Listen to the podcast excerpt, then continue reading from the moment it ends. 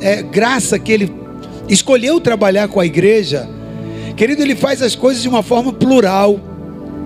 O nosso Deus, Ele, Ele não fica limitado. Enquanto mais você dá espaço para Ele, mais o Espírito dele vai falando com você. Amém? Então tem sido um tempo de muita graça. Eu tenho, eu falei com a Guta nessa nessa semana, né? Hoje de manhã eu falei de novo. Eu falei assim: olha, nessa semana os céus estão, eu sinto os céus tão abertos sobre a igreja que normalmente Deus sempre me traz palavras que eu monto, que eu coloco ali. Mas nessa semana eu falei assim: olha, é, é, eu tenho três palavras para poder entregar para a igreja que vem da parte de Deus, porque Deus está fazendo conosco, queridos, um tempo de alinhamento maravilhoso. E você precisa estar conectado com esse ambiente espiritual. A palavra do Senhor diz que aquele que tem ouvidos, ouça o que o Espírito diz à igreja. O Espírito de Deus tem falado conosco, amém?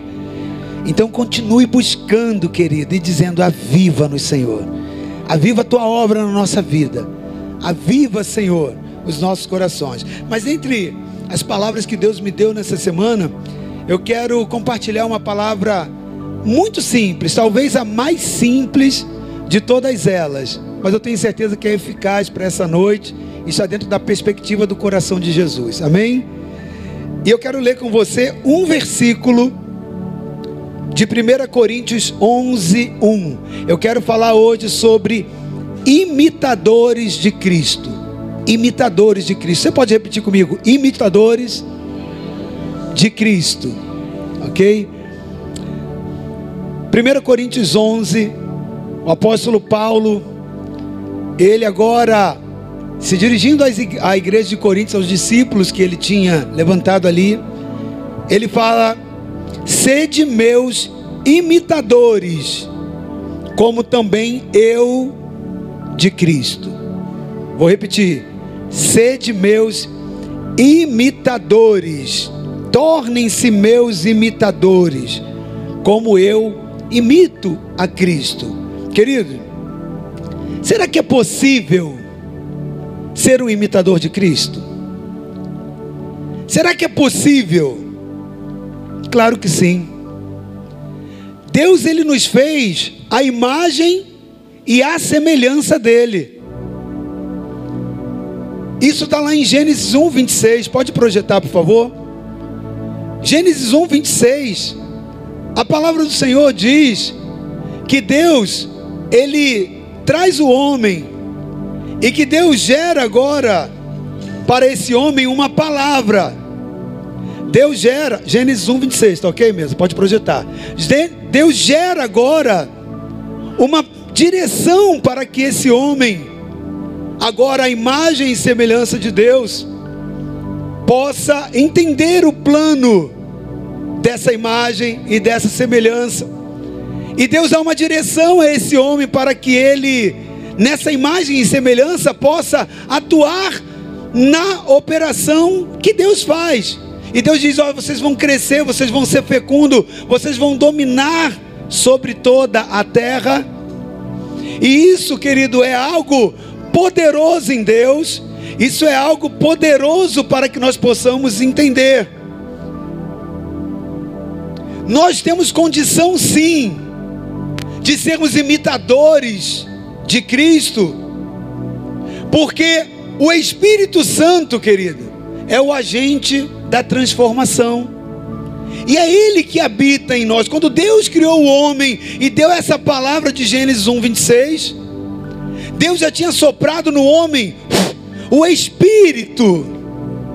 E olha o que, que diz lá em Gênesis 1, 26. E Deus disse: façamos o homem a nossa, a nossa imagem, conforme a nossa semelhança, e domine ele sobre os peixes do mar, sobre as aves do céu, sobre o gado e sobre toda a terra e sobre todo réptil que se move sobre a terra.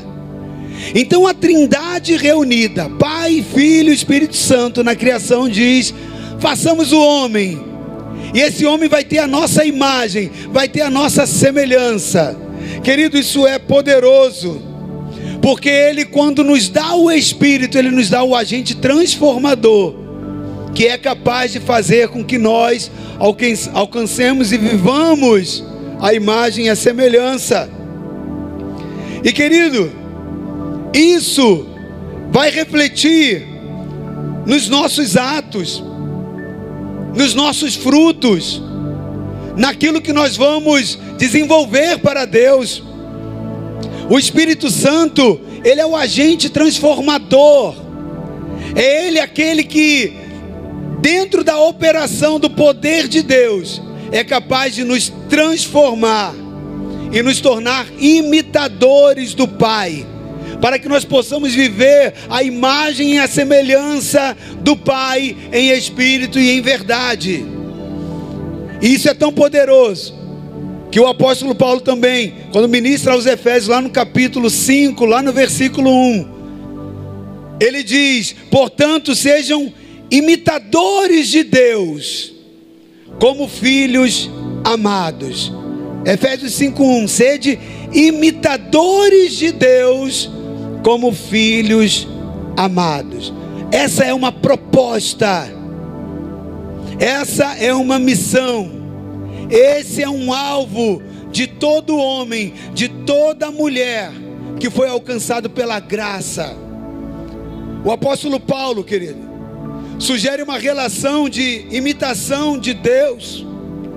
E ele diz: como filhos amados.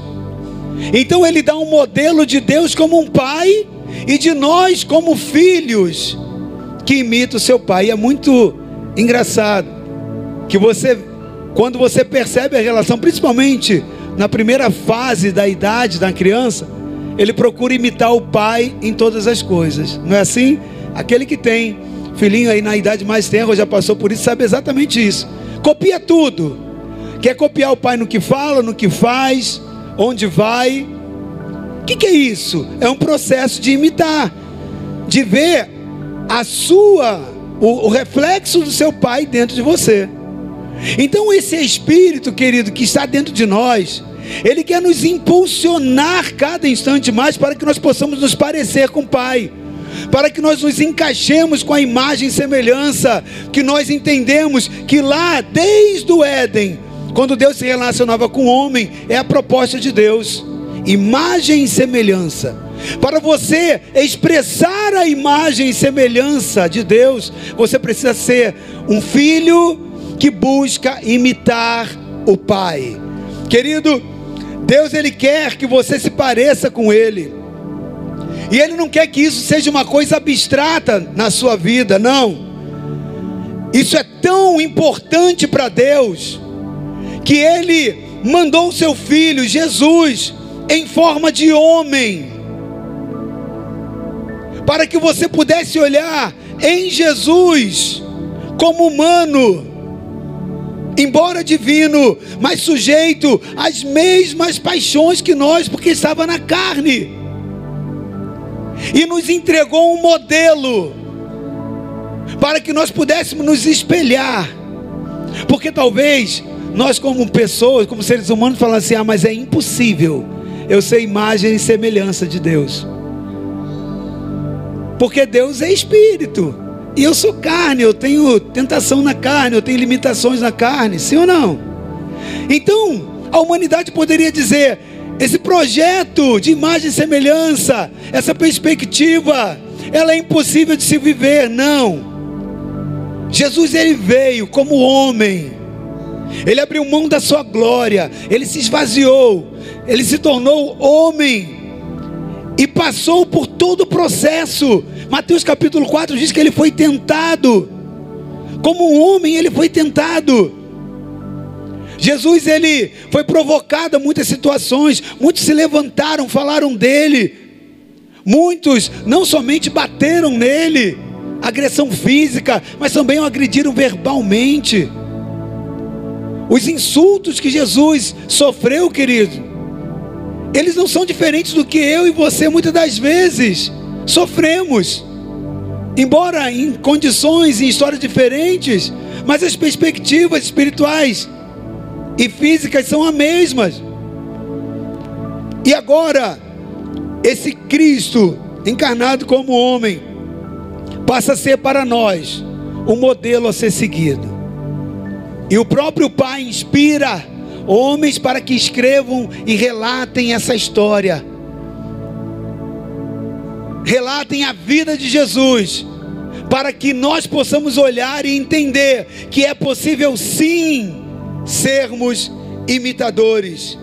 E por você querer ser um imitador de Cristo, que você se tornou um cristão. Quantos cristãos tem aqui?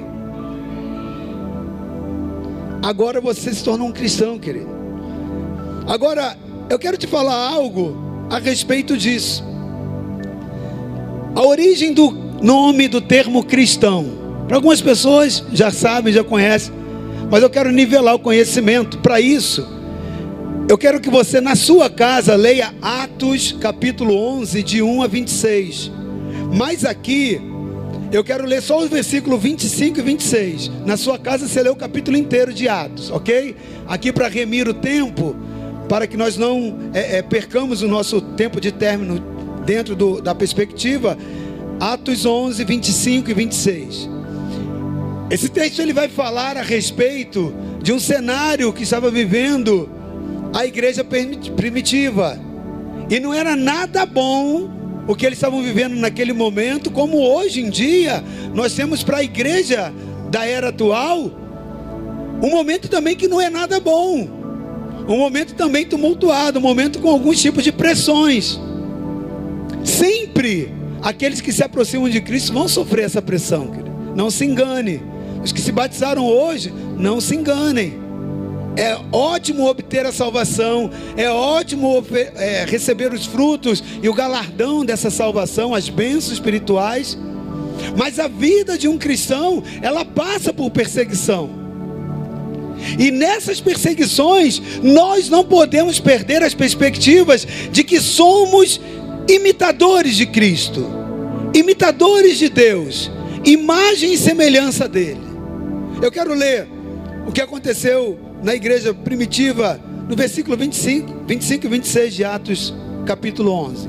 E partiu Barnabé para Tarso a buscar Saulo, e achando, conduziu para Antioquia. E sucedeu que todo um ano se reuniram naquela igreja e ensinaram muita gente. A igreja se reuniu em Antioquia durante um ano e eles ensinavam muita gente. E em Antioquia foram os discípulos pela primeira vez chamados cristãos. Querido, o significado que se dá hoje para o adjetivo cristão é bem diferente daquele usado nas escrituras que nós lemos ali.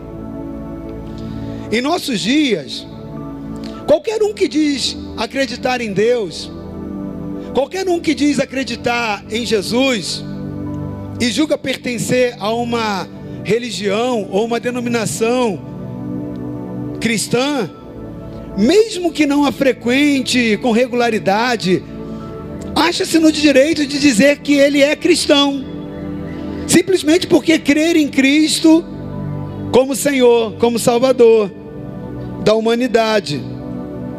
Para eles, queridos, para muitas pessoas, não importa o conteúdo da fé, não importa o compromisso com uma igreja local, nem a conduta da vida que adotam.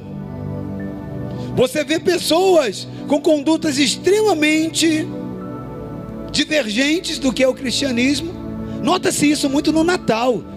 Diz que o Natal é celebrado o nascimento de Cristo, é uma festa cristã. E, no entanto, uma festa totalmente deturpada, sem sentido algum para muitos do cristianismo.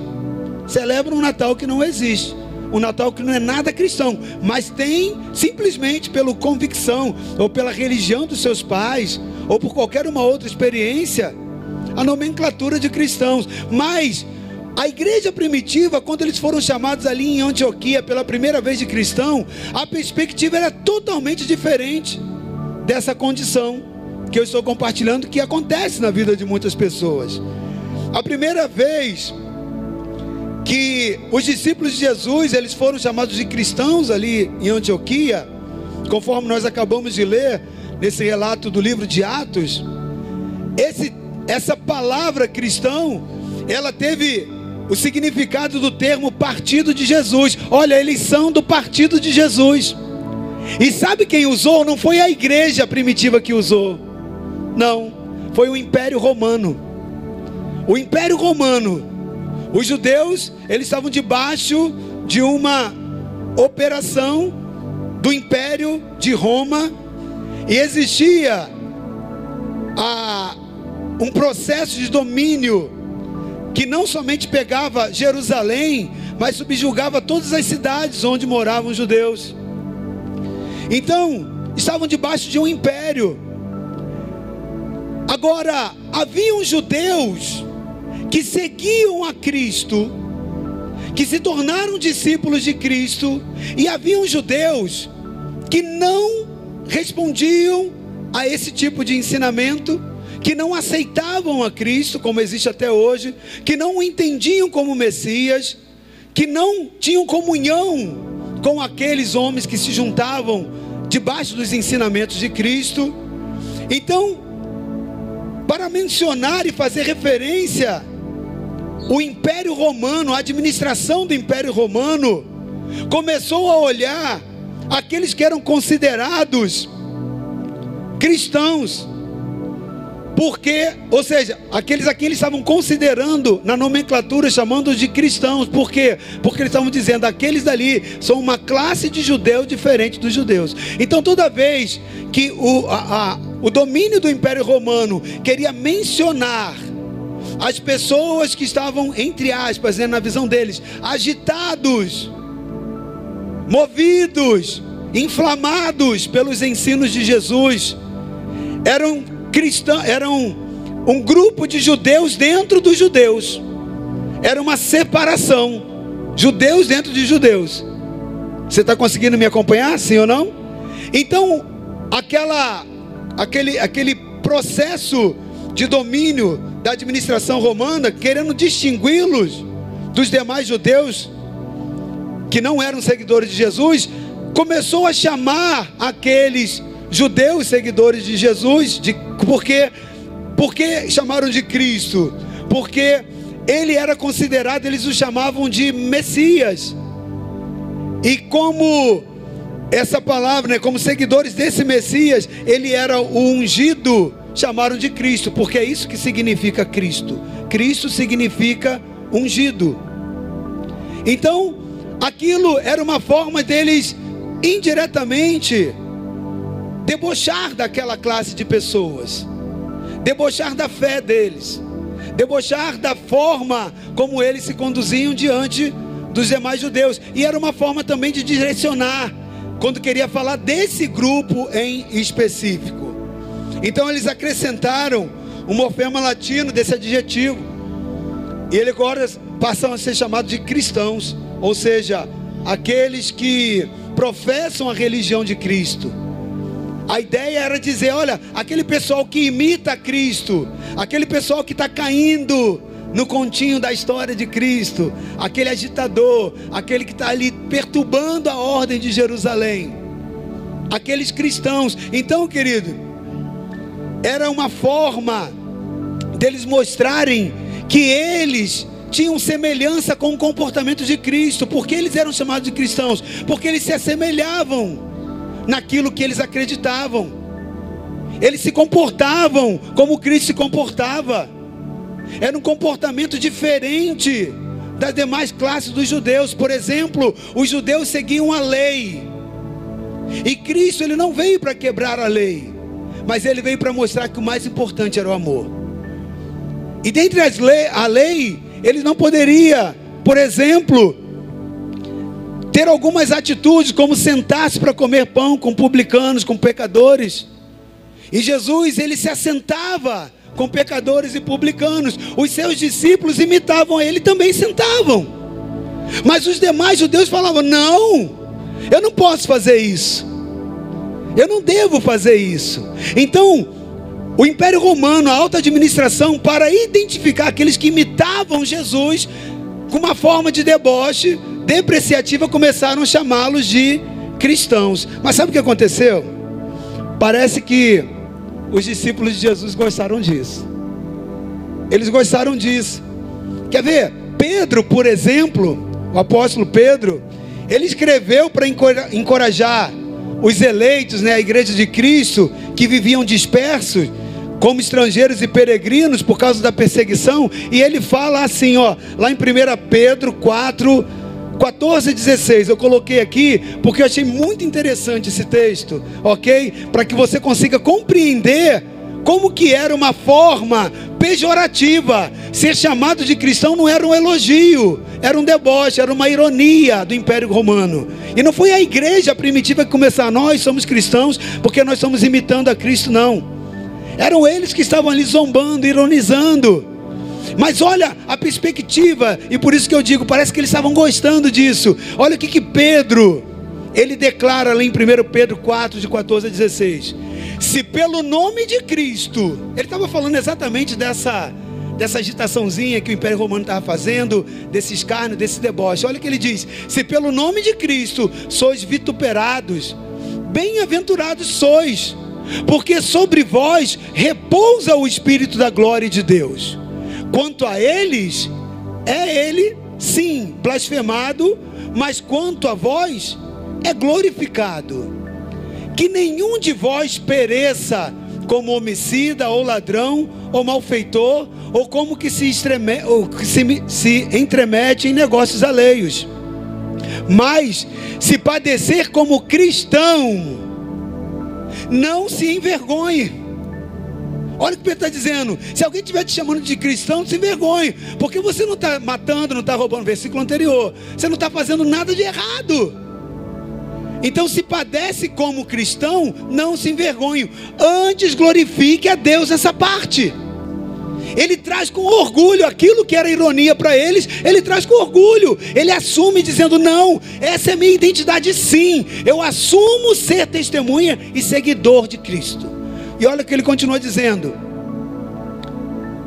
"Porque já é tempo que comece o julgamento pela casa de Deus. E se primeiro começa por nós, qual será o fim daqueles que são desobedientes ao evangelho de Deus?" Querido, o termo que foi usado para desdenhar havia se tornado agora um distintivo de honra para os discípulos de Jesus. Aquilo que foi feito para ironizar, para envergonhar, eles receberam como um distintivo.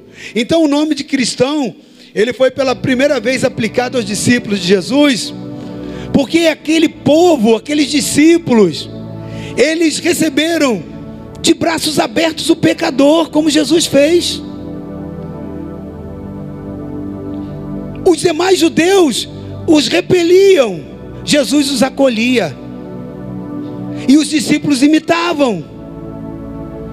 Aqueles homens foram considerados e chamados de cristãos por ironia.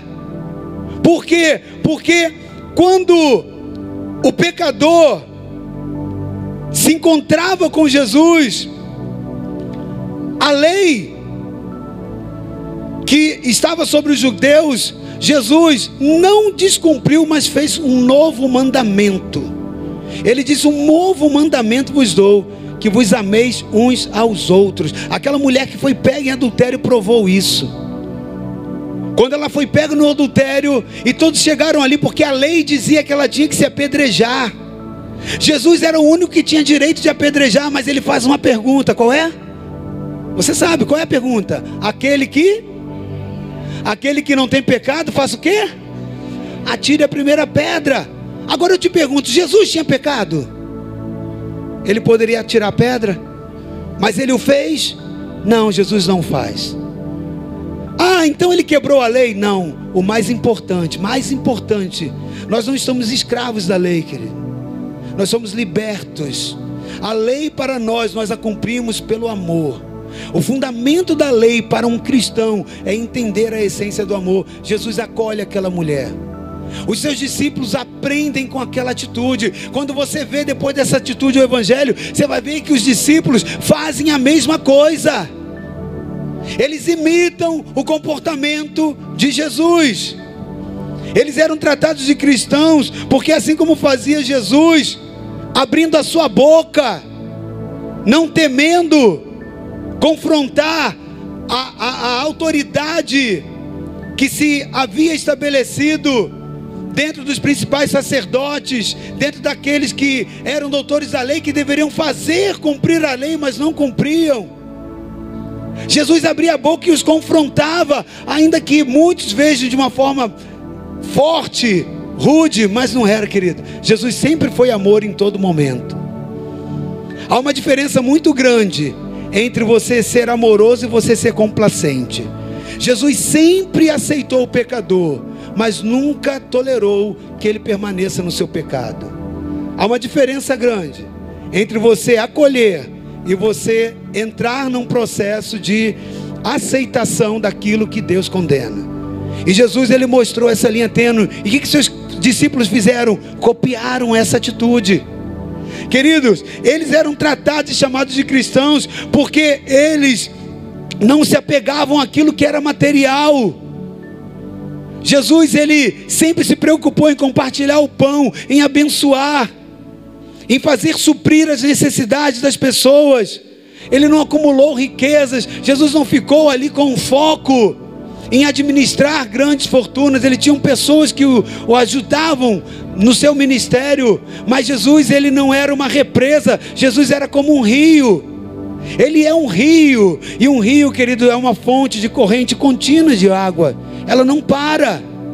E a igreja primitiva entendeu isso.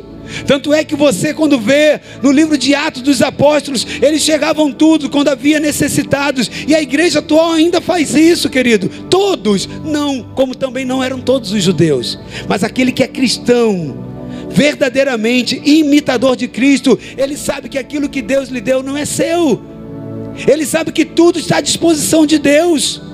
Então ainda existe cristãos Ainda existe aqueles que seguem e que acumulam é, é, toda a, a, a, responsabilidade em si de zelar pelo bom testemunho de Cristo, de buscar a imagem e semelhança de Deus. Mas são todos hoje dentro das igrejas evangélicas? Não. Assim como na época dos judeus, nem todo judeu ele repetia a forma comportamental de Cristo. Assim também hoje acontece dentro da parcela da igreja.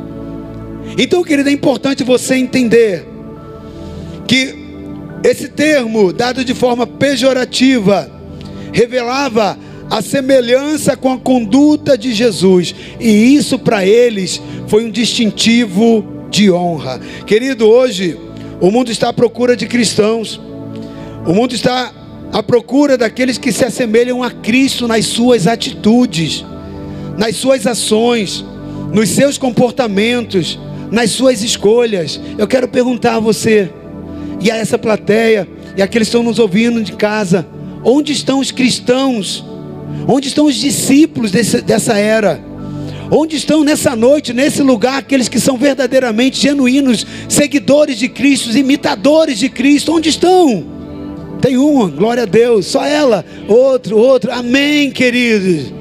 Amém. Tenha honra. Por isso que Paulo diz: Eu não me, não me envergonho do Evangelho de Deus.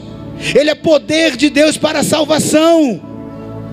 Ele assumia o nome de Cristo, assumia a vida condizente com o Evangelho. Esse é o maior testemunho que uma pessoa legitimamente pode fazer no nome cristão. Ser o imitador autêntico de Cristo ser um imitador. Querido, nós somos imitadores de Cristo. Nós refletimos para o mundo o comportamento que Cristo assumiria se ele tivesse em nosso lugar. E é isso que nos faz parecer com ele. Refletir a pessoa dele é o nosso testemunho através das nossas escolhas, o nosso testemunho através das nossas ações, o nosso testemunho através das nossas práticas, das nossas, é, dos nossos comportamentos. É o reflexo de Jesus vivendo em nós. Mas, querido, para que esse reflexo de atitudes, ações, de comportamento em nós possa se assemelhar às mesmas atitudes, ações, comportamentos que Jesus teria em cada situação, cada momento, cada ambiente em que nós nos encontrarmos, em que se encontrar um verdadeiro cristão, deve se passar por um filtro dessa semelhança. Um filtro dessa semelhança. Eu lembro quando eu era adolescente, né? Eu tinha uma raiva muito grande. Era, era um ódio, né? Mas isso aí não fui o único, né? Eu vi que na história muitos se assemelharam a isso. Paulo também vivenciou isso. Né? De ver pessoas que diziam crentes, cristãs, e faziam exatamente o contrário daquilo que Cristo. Quantas vezes eu, no meu mais o mundo mais profundo ímpio que eu estava vivendo de pecado, infelizmente não tive a graça de nascer num lar onde os meus pais tinham conhecimento da palavra, da verdade, não me instruíram no evangelho, muito pelo contrário, né, foram caminhos muito diferentes, muito distantes disso, nas múltiplas religiões que a minha família tinha. Mas quantas vezes eu me atraquei fisicamente, com raiva de pessoas que se diziam crentes. Eu não era crente, né? Mas tinha um péssimo testemunho aquelas pessoas e eu era um cara muito violento, sem o Espírito de Deus. A minha natureza carnal é muito violenta. E eu queria resolver tudo no braço. E para quantos eu olhei nos olhos falando assim, cara, se você é crente, se você é cristão, eu prefiro ser do capeta. Quantas vezes eu repeti isso na minha vida? não querendo jamais ver um tipo de religião que as pessoas faziam mal para as outras, as pessoas tinham aquele tipo de sentimento, falavam aquilo, comportavam com aquilo. Querido, será que dentro das igrejas, porque estavam dentro das igrejas, será que dentro das igrejas todos são cristãos?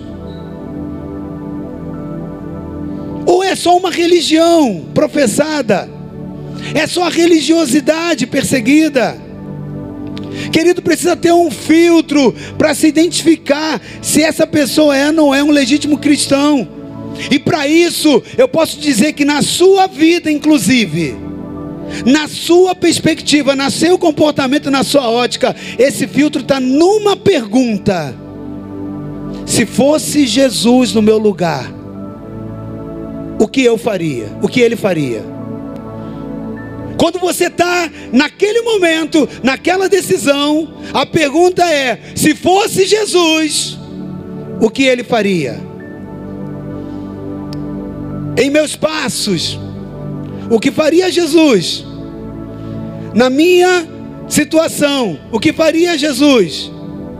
Na, no momento em que eu estou encontrando, na minha família, nesse relacionamento, nessa conversa, o que, que Jesus faria? E querido, imitar Jesus precisa ser encarado como uma obrigação do cristão. É o pequeno Cristo, é a imitação de Cristo. Eles diziam cristão, né, como diminutivo de Cristo, como se estivesse falando um cristinho, né? É uma cópiazinha, era pejorativo, mas isso, querido, a igreja primitiva encarou com responsabilidade, falando: não é isso mesmo. É isso mesmo. Então, imitar Jesus, conforme o apóstolo Paulo fala lá em Efésios 5, é uma obrigação de Cristo, de, perdão, do, do cristão. É uma obrigação de todo crente em Jesus. Imitar Jesus. Agora, quando você olha para o exemplo de Jesus, a história dele como homem, você vai ver muitas atitudes de Cristo que muitas das vezes nós fazemos diferente dele. Será que isso nos torna realmente um cristão? Com selo de legitimidade aprovado, autenticado, cristão legítimo.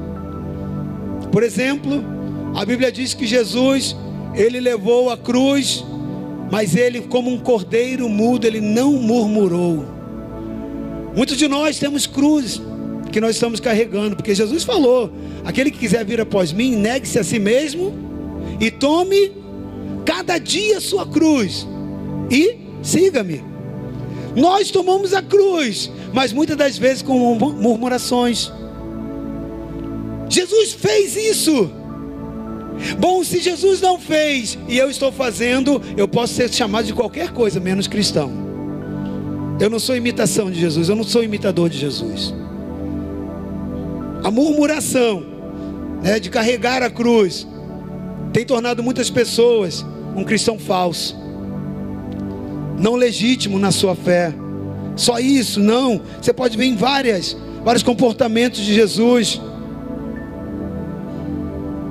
Qual seria, querido, a sua reação se hoje Jesus ele aparecesse aqui materializado fisicamente, descalçasse a sandália, o sapato do seu pé e começasse a lavar? Como que você se sentiria? O mestre, aquele que fez tudo por você, se ele fosse lá e tirasse a sua sandália, irmã, o seu, o seu sapato, meu irmão, como você se sentiria? Mas é isso que ele fez. E ele disse: da mesma forma que eu fiz, vocês devem fazer também. Ou seja, vocês devem imitar o meu proceder. Vocês devem imitar a minha forma. Quantas vezes nós fazemos isso? Nos abaixamos para lavar os pés dos nossos irmãos. Depois de lavar os pés dos discípulos, queridos, Jesus ele ordenou que eles fizessem o mesmo. Está isso lá registrado em João 13, 14.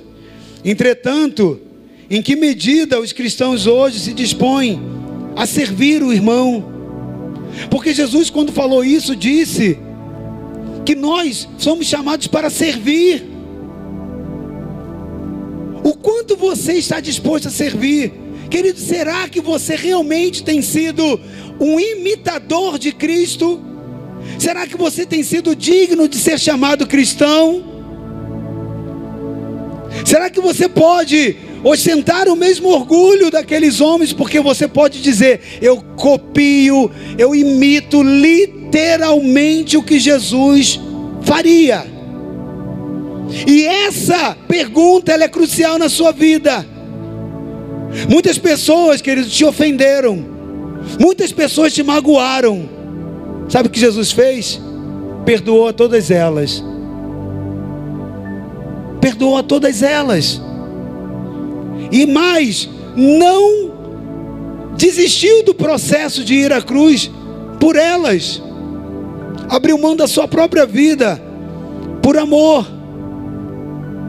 Será que nós repetimos isso na comunidade dos santos? Será que nós repetimos isso nos nossos irmãos? Às vezes os irmãos nos magoam, nos chateiam.